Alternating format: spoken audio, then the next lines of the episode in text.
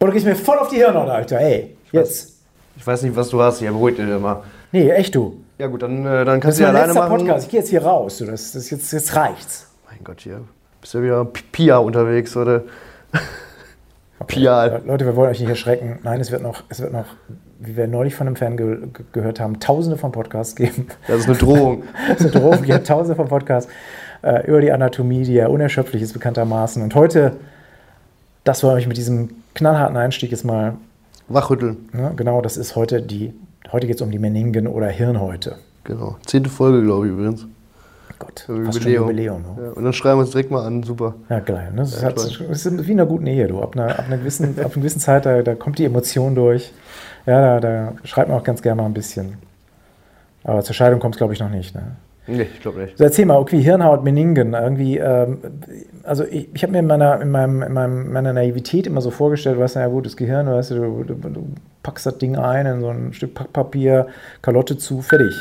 Und jetzt erzählst du mir eben, es gibt verdammt viele verschiedene Schichten da. Genau, man muss sich einen vorstellen wie so ein richtig überambitionierter Geschenkeverpacker. Der hat nicht nur so eine, so eine kleine Seidenpapierumhüllung gemacht, damit es schön aussieht, sondern damit es auch wirklich, es muss ja expressmäßig überall äh, lange halten. Auch noch mehrere Schichten drumherum gepackt, die dann auch noch härter sind. Äh, entsprechend unterscheidet man auch eine weiche und eine harte Hirnhaut. Also die weiche Hirnhaut, die Leptomennings, in Form der Pia und der Arachnoidea Mater. Und die harte Hirnhaut, die, die Pachymennings in Form der Dura Mater. Genau. Pachi, da steht dick oder hart drin. Ne? Im Englischen Pachyderm sind die Dickhäuter. Kann man sich ganz gut merken. Ne? Also Pachymennings die harte Hirnhaut und Leptomennings die weiche Hirnhaut. Ne? Also insgesamt haben wir äh, neben den Unterteilungen also drei Hirnhäute, Dura, Achonoidea und Pia. Und woraus bestehen die aus welchem Gewebe? Ja, das meiste ist eigentlich Bindegewebe. Überwiegend, ähm, also die Dura natürlich aus straffen Kollagenbindegewebe mit elastischen Fasern drin. Das ist wie eine Art Organkapsel. Äh, die Arachnoidea ist, wie der Name sagt, also hat irgendwas mit, mit Spinne zu tun, also so ein bisschen faserig. Ähm, und die Pia ist eine ganz weiche, dünne, durchsichtige äh, Haut auf der Oberfläche vom Ja, ich, Nervengewebe. ich bin ja mal ein Freund von so also einfachen Analogien, damit man sich so mal gut merken kann. ne? Also im Prinzip könnt ihr euch das so vorstellen, dass, dass, dass diese Kollagenfasern von innen nach äh, außen immer mehr werden. Ja? Also das Gehirn dadurch im Prinzip sozusagen immer stärker am, am Knochen verankert wird. Innen drin haben wir wenig Kollagen, zart, zart, zart, deswegen auch weich. Nach außen wird es immer faseriger. Und das ist also eigentlich eine ziemlich ideale Aufhängung. Dadurch sind die Hirnhäute so konstruiert, dass das Gehirn halt optimal eingebettet ist. Wie so an Sprungfedern, die, die oben dick sind und unten dünn. Und dadurch hast du eine, ziemlich gute Kraftverteilung bei der Bewegung des Gehirns. Genau. Eine Sache nehmen wir auch noch vorweg, ähm, damit das gleich klar ist. Die, die äh, Arachnoidea ist mit der Dura überwiegend fest äh, verbunden. Und andersrum, die Arachnoidea und die Pia sind zwar auch verbunden, aber da ist noch ein Raum dazwischen, der auch beim Gesunden also da ist, sowohl im Gehirn als auch im Rückenmark. Und das ist der äh, Subarachnoidalraum. Ist ganz wichtig, das zu merken. Ja, wenn man in der Klinik ist, kriegt man alle möglichen anderen Dinge um die Ohren gehauen: Subduralraum, Epiduralraum und so weiter und so fort. Das sind aber alles, da gibt es im Englischen so ein tolles Wort, Potential Spaces. Ja, also im Deutschen heißt es Spaltraum. Das finde ich aber auch ein bisschen verwirrend, weil da ist teilweise nicht mal ein Spalt, weil das ist einfach, die Zellschichten liegen aneinander. Äh, Also dieser Subarachnoidalraum ist wirklich der einzige Raum, der da natürlicherweise vorkommt im Gehirn, muss man dazu sagen. Am Rückenmark ist es ein bisschen anders, kommen wir gleich noch zu. Ja? Also Subarachnoidalraum, der einzige Raum, der vorhanden ist da. Genau. Der enthält Liquor übrigens. Genau, Liquor cerebrospinalis. Also es ist der äußere Liquorraum im Gegensatz zum inneren Liquorraum, also die Hirnventrikel. Genau, und dieser Raum ist quasi wie so eine Art Flüssigkeitskissen, in dem das Gehirn rumschwabbeln kann. Flüssigkeitskissen, durch das sich aber dann halt auch so ganz feine Trabekel ziehen. Also das Gehirn liegt da nicht einfach an der Suppe rum, sondern ist auch wiederum an feinen Trabekeln aufgehängt. Aber der Flüssigkeit sorgt halt dann auch für eine, für eine gute Verteilung, auch wieder Kraftverteilung. Diese Trabekel, die werden der Arachnoidea zugeordnet, und daher kommt auch der Name Spinngewebshaut. Gut, das haben wir vieles von den Funktionen schon vorweggenommen. Ne? Also Funktion ist einmal auf jeden Fall Schutz des Gehirns. ne? Wir haben dieses empfindliche Nervengewebe, das muss geschützt werden, also Hirnhäute machen Schutz. Fallen dir noch ein paar andere Funktionen ein? Äh, jo, äh, Liquorresorption. Genau, Liquor muss auch irgendwo wieder raus. Ja, Ja, was noch? Dann äh, Blut-Liquorschranke. genau. Also Hirnhäute verhindern auch, dass das Blut, was ja bekanntlicherweise für das Nervengewebe nicht so optimal ist. Ja, deswegen macht sich das Gehirn verdammt viel Mühe, das Blut draußen zu halten durch diese Blutliquorschranke. Ähm, ist ein wichtiger Punkt, den die Hirnhäute auch abhaken. So, jetzt gibt es aber noch eine Sache, weil die Dura, ja, ne, die, die ist ja nicht nur einfach nur eine Haut, die da rumgewickelt ist, sondern die hat ja auch noch so ein paar Fortsätze. Genau, die macht noch so ähm, bildet so Duplikaturen aus, kommen wir gleich zu. Und da ist eine, ist eine Zugurtungsfunktion zum Beispiel. Genau. Also verhindert Also auch da- also- Massenbewegungen, sodass das Gehirn nicht einfach die ganze Zeit gegen die Schädelkalotte Genau, knallt. septiert das Gehirn noch so ein bisschen, ja, und unterteilt es in Kammern, ja, das ist Genau. auch noch, das ist ganz gut, um irgendwie Massenverschiebungen zu verhindern. Ne? Wenn das Gehirn jetzt ein Schwabbel wäre, du kriegst eins vor die Rübe, ja, wäre ein bisschen schlecht. Ja. Ja. Dadurch, dass du da noch ein paar Septen drin hast, äh, kann sich nicht irgendwie alles so hin und her verschieben, sondern du hast das Gehirn ein bisschen besser gefasst. Okay, das haben wir jetzt ja ganz gut hinbekommen als Einstieg, würde ich mal so im Anflug von, von Eigenlob sagen. Ähm, jetzt, äh, du wolltest jetzt, ich wollte von außen nach innen gehen, du hast mich jetzt überstimmt, du willst jetzt von innen nach außen gehen. Okay, also lass uns mit der, verdammt nochmal mit der Pia beginnen. Yes. Ja, erst, es gibt so einen alten Bud Spencer-Film äh, und Terence Hill-Film, ähm, der, der, für ein Halleluja oder was? Nee, nee, nee, nee, äh, der, der Harte und der Zarte. Stimmt. genau. Das könnt ihr euch ganz gut merken. Ja, hier ist auch so, ne? Wir fangen, wir fangen hier aber jetzt mal mit der, der Zarte und der Harte an. Also die Zarte kommt zuerst, die Pia Mater. Yes, Ja. okay. Äh, ja, wie alle Hirnhäute besteht auch die Pia aus äh, zwei Schichten. Kann man sich mal ganz gut merken. Also mit Lamina interna und externa macht man grundsätzlich nicht so viel falsch. Genau, es ist ein, Winner. Ne? Also alle Hirnhäute, wie wir sie haben, haben immer eine Lamina interna und Lamina externa. Lamina externa zur Schädelkarotte hingelegen, Lamina interna zum Gehirn gelegen. Kann man also schon mal ein bisschen systematisieren, er, erleichtert einem das Lernen. Ja, äh, was gibt es hier Wichtiges zu sagen? Die Lamina interna sitzt im Endeffekt auf, ähm, auf diesen Astrozyten-Endfüßen. Membrana limitans superficialis. Einer meiner, Herrliches Lieblings, einer meiner Lieblingszungenbrecher, Membrana limitans superficialis, ja. Das ist im Prinzip die Außenoberfläche des Gehirns, kann man sagen. Genau. Ne? Also das des, des Nervengewebes. Ja? Na, Das sind die Astrozyten, die bilden so Endfüßchen und an diese Endfüßchen lagert sich dann die Lamina interna der Pia an. Genau, besteht aus, wie gesagt, Kollagenfibrillenbündel, da sind ein paar Bindegewebszellen drin, die so wie Fibroblasten sind, Meningalzellen heißen die. Ja, und dann kommt die zweite Schicht, die Lamina externa.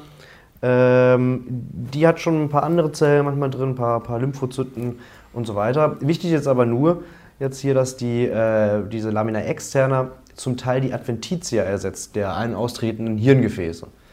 Ähm, das heißt, die, zieht, die folgt den Gefäßen sogar ein bisschen mit in das Gehirn rein.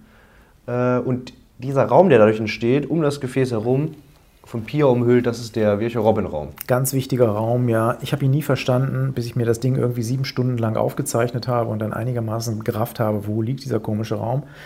Stellt euch das mal so vor mit den, mit den Gehirngefäßen, irgendwie wie so ein Strohhalm, den ihr so ein unheimlich zähes, in so eine unheimlich zähe Masse irgendwie reinstößt. Und dann wisst ihr irgendwie, die zähe Masse wird am Strohhalm irgendwie haften und von dem Strohhalm so ein bisschen trichterförmig mit dem Strohhalm reingezogen.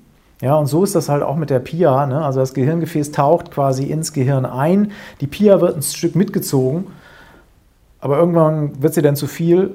Sie wird ein bisschen löchrig, fenestriert. Ja? Und halt der, der Raum zwischen dieser Membrana limitans glialis superficialis, streng genommen, das müsste man sogar sagen, Membrana limitans glialis perivascularis, also um Genau. die Gefäße herum. Und der Pia ist dann der Virchow-Robin-Raum. Perfekt, ja. Und wir Warum haben ist ja der wichtig? Wir wollen die Leute nicht, Virchow-Robin-Raum, warum muss ich mir den überhaupt merken? Warum ist das irgendwie so ein, so ein wichtiges Räumchen? Ich meine, das ist ja winzig, das Räumchen. Was, was soll ich mit dem Räumchen? Warum Virchow und Robin? Ich meine, Robin kenne ich. Äh, Virchow, Virchow kenne ich auch. Robin ist vielleicht der bekanntere.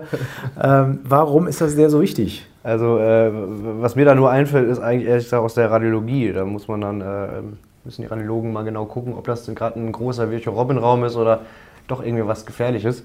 Äh, aber es hat ja sicherlich auch noch eine andere Funktion, eine physiologische, sonst wird es das ja nicht geben. Ne? Genau, ne? also der Virchow-Robin-Raum ist so ein bisschen für die Liquorreinigung wichtig. Ja? Also letztendlich passiert über den Virchow-Robin-Raum ein Flüssigkeitsaustausch. Ja?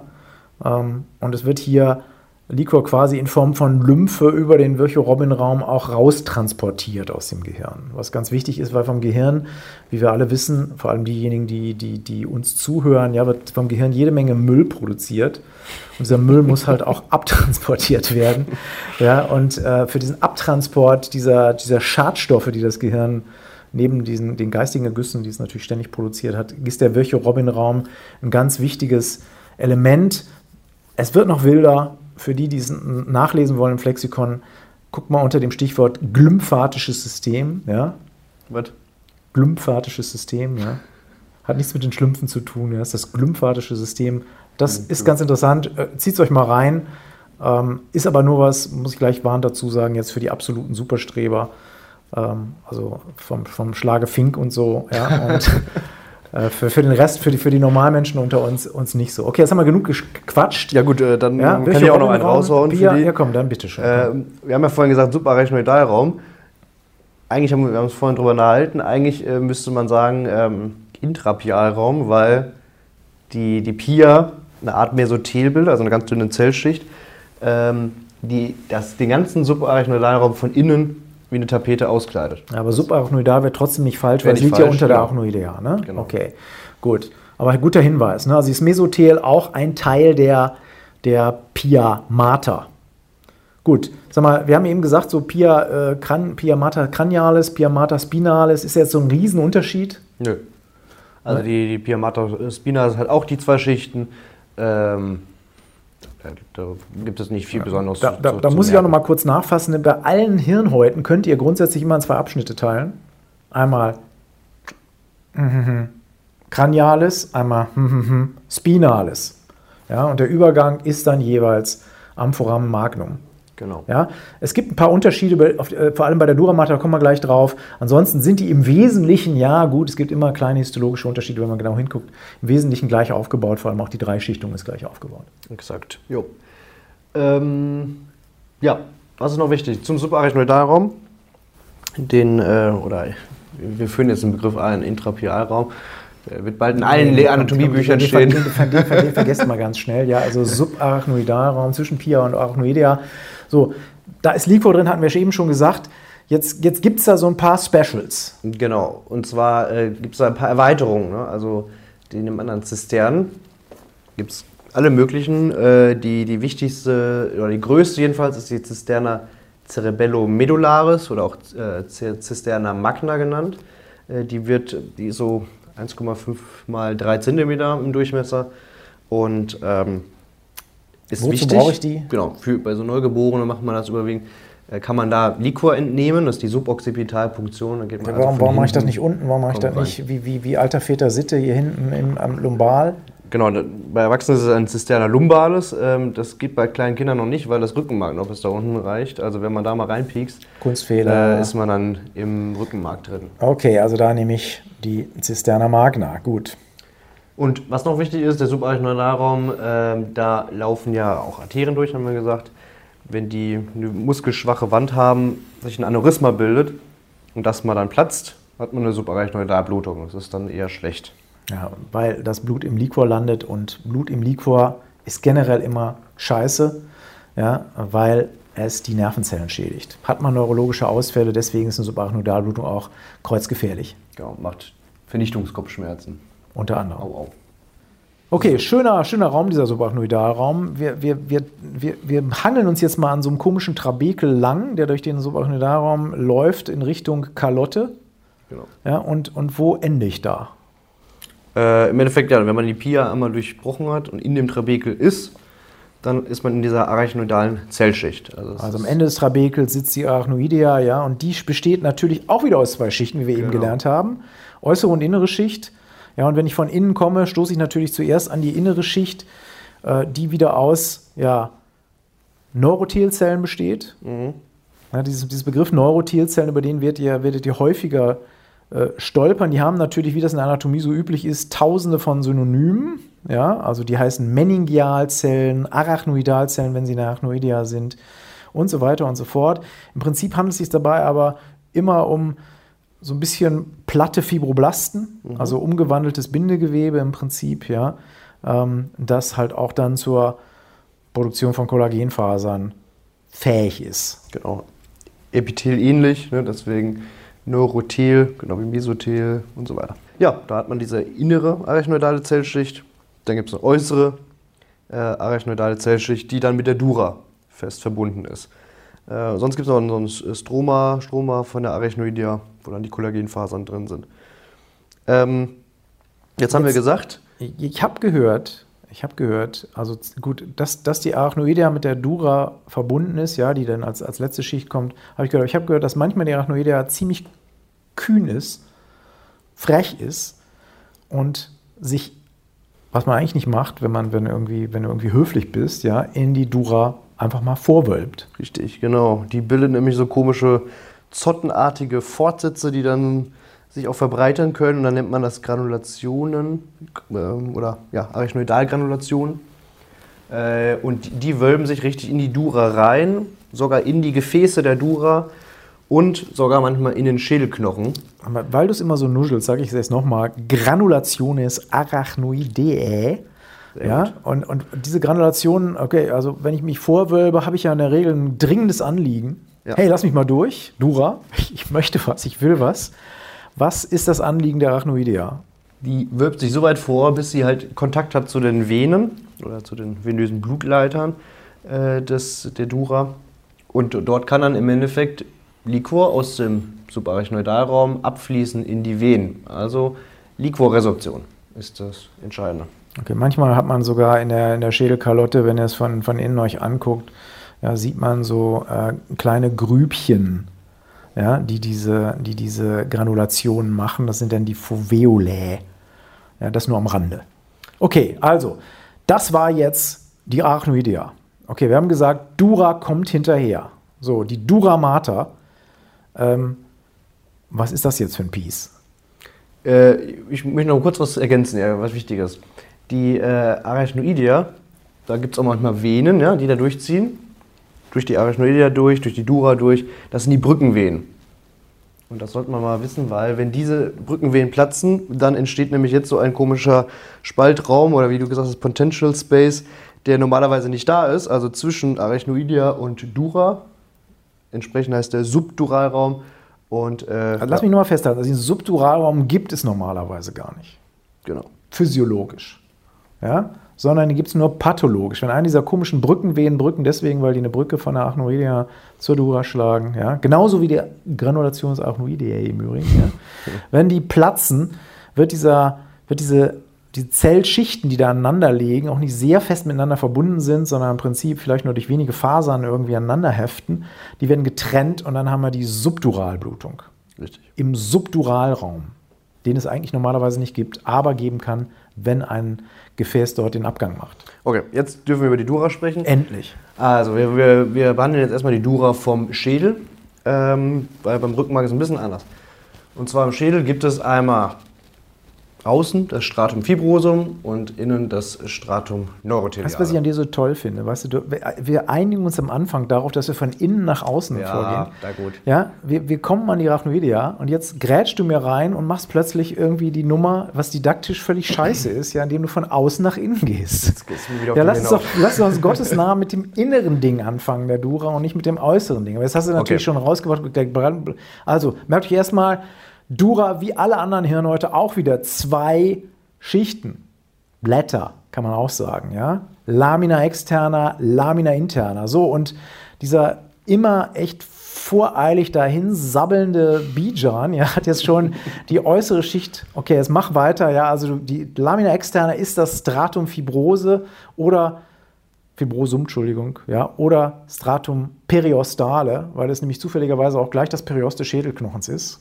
Ja, also da gibt es nicht nochmal eine Periostschicht. Die äußere Duraschicht ist das Periost ja, in diesem, im, innerhalb des Schädels. Ähm, okay, jetzt bist du wieder dran. Äh, ja, was soll ich denn sagen? Gut, das ist fest mit, mit dem Schädel verwachsen, genau, Periost. Äh, Über welche Fasern?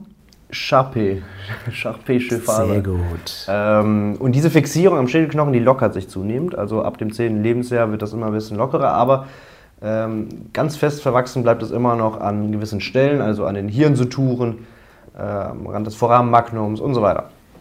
So, und jetzt zu Arachnoidea hin, also weiter nach innen. Stratum neuroteliale oder Stratum meningeale oder Lamina interna, wie man es auch immer nennen will. Also auch hier wieder diese komischen Neurothelzellen, Genau. ja, also diese umgewandelten Fibroblasten, ja, die die, die innere Schicht der, der, der Dura mater bilden. Ja, Diesmal das Duraneurothel. genau, das Duraneurothel in dem Fall. Ja, und das äh, sorgt dafür, oder ist ein Teil auch noch der Blutliquorschrank. Das ist ganz wichtig, sollte man nicht unterschlagen, ja. Innere Neurothelschicht der, der Dura, ja, ist Teil der Blutliquorschranke. Genau. Ganz wichtig, weil die Dura hat nämlich relativ viel Blut, ist gut durchblutet, hat relativ viele Gefäße. Und das muss natürlich zum Liquoren abgeschottet werden. ne. Deswegen ist dieser Zellverband auch relativ dicht. Das heißt, da sind also relativ viele Zellverbindungen und die Zellen sind sehr eng miteinander verhakt, damit da nichts durchkommt. Genau. So, die zwei, diese zwei Schichten, die sind normalerweise immer liegen einander an. Es gibt aber ein paar Bereiche, wo die dann doch sich mal äh, auflösen und Deswegen, trennen. muss ich ganz ehrlich sagen, deswegen finde ich die Dura von allen drei Hirnhäuten, ja, ist mir eigentlich die sympathischste, weil die macht, ein bisschen, die macht ein bisschen. Action. Die anderen liegen einfach nur flach aneinander, ja, aber die Dura, ja, da sind zwei, das, sind, das ist wie eine starke Partnerschaft, ja, Lamina extern, Lamina intern. Die Lamina interna löst sich halt auch mal ab und macht ihr eigenes Ding. Genau. Ja, in Form von Duplikaturen, ja. Kennt ihr aus anderen Bereichen Duplikatur, ja, beispielsweise im Mesenterium sind auch äh, Duplikaturen, ja. Und bei, ja, diese Lamina interna, diese Duplikaturen, was, was, was machen die jetzt genau? Ja, die lagern sich zusammen und ähm, machen dann so sichelförmige Septen im Endeffekt oder teilen die Schädelhöhle in mehrere Kammern. Ähm, hast du ein paar parat? Die wichtigsten? Das ist die? Falx cerebri, ja, also die, die Hirnsichel. Mhm. Ja, das ist eine, eine riesen bindegewebige Faserplatte, die, die quasi die beiden Großhirnhemisphären äh, voneinander trennt. Ja, damit die nicht zu sehr aneinander liegen, schön getrennt, rechts, links. Ja, ist auch wichtig für die Stabilisierung, ja, gerade bei, gegenüber lateralen Beschleunigungskräften des Kopfes, ja, da schwabbelt es nicht so hin und her. Äh, Und äh, jetzt ist aber diese, die, innerhalb dieser Duplikaturen liegt auch noch was Wichtiges. Also innerhalb der, von, von der Lamin, von den Laminae interna eingefasst. Was, was haben wir da? Also, also sozusagen am Ansatz der Falks. Da haben wir ähm, Sinus, also Sinus, Plural dann, also Sinus durae matris heißen die. Das sind also venöse äh, äh, Ich finde find das super, dass du jetzt Sinus sagst. Ne? Am Anfang Ja, hast du auch immer richtig, ne? genannt, was, was, genau, ich am Anfang habe ich, dir- ich hab dir, ich hab, ich hab dir so lange auf den Füßen rumgetreten, ne, bis das lange U rauskam. Sinusse. Sinus, Sinus, ja. Das hast du es endlich, ja. Also die Sinus, die Hirnsinus, das sind die großen venösen Blutleiter des Gehirns, ähm, die äh, ja das äh, sozusagen ausgelutschte Blut dann aus dem Gehirn raustransportieren. Genau. Das sind im Endeffekt die Vasa, Vasa publica, der Dura. Ja, äh, ja Falx cerebri hast du gesagt, es gibt sonst noch ein paar andere so Duplikaturen. Äh, Tentorium cerebelli ist im Endeffekt äh, das, das Kleinhirnzelt. Trennt Kleinhirn vom Großhirn, ja. Genau, dann gibt es noch die Falx äh, cerebelli, also die zwischen den kleinen Hemisphären. Äh, dann gibt es das Diaphragma selle über äh, der Hypophyse. Unser kleiner Liebling vom, vom letzten Podcast. Genau. Ja, okay, also die Vasa publica sind die Sinus. Jetzt gibt es natürlich dann auch noch Vasa privata, also die Dura selbst muss ja auch versorgt werden, die ganzen Hirnhäute. Äh, wie klappt das? Das geht über die Meningealarterien. Und wir wollen euch jetzt nicht mit allen Meningealarterien äh, ähm, langweilen. Also äh, merkt euch einfach mal so, so ganz auf die Schnelle äh, drei wichtige Gefäße: Arteria meningea anterior, media und posterior. Ja, das sind so die drei wichtigen. Es gibt aber noch eine ganze Menge Rami meningei aus anderen äh, Kopfarterien ja, oder Hirnarterien. Also äh, bestimmt acht, neun, zehn oder mehr Blutgefäße, die das, die, die Meningen versorgen. Natürlich unterschiedlichste äh, Partien. Lest das Ganze bitte im Flexikon nach. Ähm, wir wollen es euch das hier nicht vorbeten. Wir können es auch nicht, ganz, ganz, ganz offen gesagt. Äh, deswegen, äh, da müsst ihr euch schon irgendwie selbst reinziehen. Die wichtigste ist aber sicherlich die Arteria meningea media, die kann man sich schon mal merken. Äh, und wenn die mal platzt, oder auch die anderen Meningealarterien, dann haben wir wieder ein Potential Space. Das ist dann der Epiduralraum. Genau, da gibt es nämlich noch den Epiduralraum. Normalerweise haben wir eben festgestellt, liegt die Dura am Schädelknochen satt an. Da passt kein Haar zwischen, wenn nicht gerade mal eine Meningealarterie platzt. Genau. Ja, das kann zum Beispiel bei Traumen passieren, ja, also wenn du Schädelfrakturen hast oder so, dass dann irgendwie eine, eine ähm, Meningealarterie dann halt nicht mehr dicht ist. Und dann hebelt quasi das Blut das Stratum periostal oder das Stratum fibrosum, haben wir gelernt, ist dasselbe, der Dura Mater ab vom Knochen, vom nackten Knochen. Und dann hast du dann einen satten Blutsee zwischen. Und das ist auch nicht gut, weil klar, dieses Blut natürlich auch wieder dazu führt, dass Hirnsubstanz verdrängt wird. Genau. Muss also ausgeräumt werden. Wir haben gesagt, dass die Dura aber noch ziemlich fest verwachsen ist an den Suturen. Das heißt, entsprechend das Epiduralhämatom hält sich an diese Suturen, an diese Begrenzung. Und ähm, das ist, da kann, dadurch kann man es ganz gut unterscheiden vom Subduralhämatom. Ganz tückisch kleiner Ausflug in die, Prim, äh, in die Klinik, ja, bei, bei, bei Epiduralhämatomen, das sozusagen Fensterchen. Ne, die Leute kriegen erst eins auf den Kopf, alles noch in Ordnung, ja, fühlen sich ganz fit, gehen nach Hause und plötzlich anderthalb, zwei Stunden später fällt es dann plötzlich an, neurologisch schwierig zu werden. Man dämmert so vor sich hin, ja, und das ist halt dieser, dieser Versatz, der bei Epiduralblutungen so tückisch ist, ja, dass nach zwei Stunden die Symptome erst anfangen. Man hat die Leute nach Hause geschickt, auf die Schulter geklopft, alles klar, wird wieder, ja, geht nach Hause, wacht am nächsten Tag nicht mehr auf. Also deswegen gefährliche Nummer, Epiduralblutungen immer darauf achten, wenn jemand einen Schädel Hirntrauma hatte, muss man ausschließen, dass es so eine Blutung gibt, weil das zu Problemen führen kann. Super. Ähm, dann Innovation, ja klar, die Dura wird auch noch ziemlich reichlich innoviert. Auch da müssen wir jetzt nicht alle Nervi, Ner, äh, Nervi sage ich schon, Rami, Meninge aufzählen. Äh, wird von den Hirnnerven versorgt, überwiegend Trigeminus. Ähm, hat aber auch eine klinische Relevanz, denn da sind ganz schön viele Fasern, äh, die auch ähm, Peptide abgeben, CGRP, Substanz P und so weiter. Und das steht wohl alles auch ein bisschen in Zusammenhang mit bestimmten Kopfschmerzformen wie der Migräne. Genau, das Gehirn selbst ist ja nicht schmerzhaft, da gibt es keine äh, sensiblen Nervenendigungen, aber die Dura ist quasi, erledigt das gesamte schmutzige Geschäft der Schmerzverarbeitung, hat sich gesagt, okay, ich bin der Schmerzensmann hier in der Schädelkalotte und ist deswegen reichlich nervös versorgt und halt auch entsprechend schmerzempfindlich. Okay, jetzt haben wir euch genügend durchgesabbelt mit der Dura mater cranialis. Eben haben wir schon gesagt, es gibt da ein paar Unterschiede äh, zwischen Rückenmark bzw. Wirbelkanal und dem ZNS bzw. Schädel. Also die Dura mater spinalis, die hat ein kleines Special. Genau. Bijan Fink, dein Auftritt. Die ist zwar genauso aufgebaut, also hat auch die zwei Schichten, aber äh, das Stratum fibrosum, was ja im Schädel das Periost ist, ist hier im Rückenmark nicht das Periost. Also äh, die Dura ist im Wirbelkanal nicht mit, den, mit dem Periost der Wirbelkörper verwachsen. Das heißt, bildet nur ein Dura-Sack und die umhüllt das Rückenmark komplett und zwischen der Dura und dem Wirbel, den Wirbelkörpern gibt es dann also einen Raum.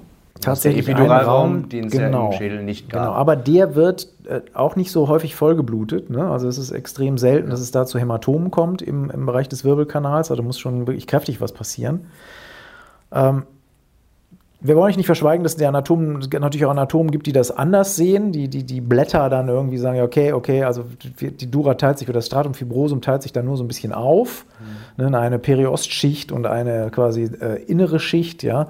Ähm, also äh, letztendlich ist es aber auch wirklich Ansichtssache.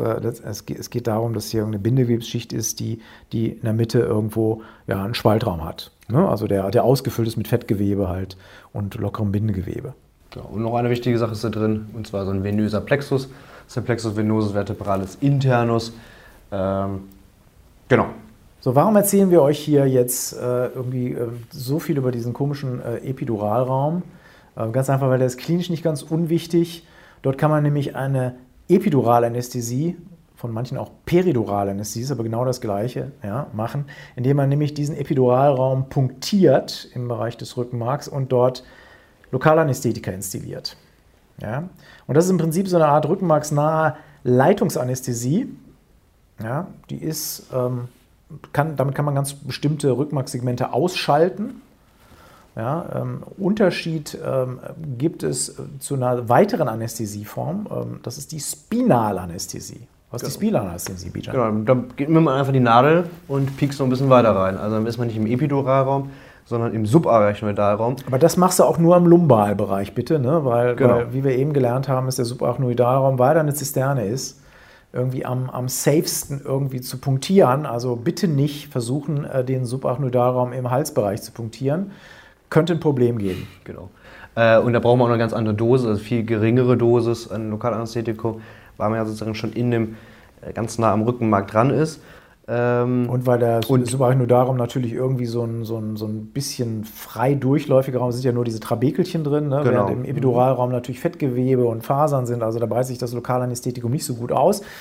Bei der Spinalanästhesie im Subarachnodarum hingegen schon. Ne? Damit kann ich also sozusagen die ganze untere Körperpartie auch blitzschnell lahmlegen. Epiduralanästhesie dauert immer ein bisschen länger, klar, weil das Anästhetikum muss da erstmal hindiffundieren, ist wie beim Zahnarzt, ja, der kann auch nicht sofort loslegen, wenn er die Leitung gelegt hat, dauert erstmal ein paar Minuten. Ja.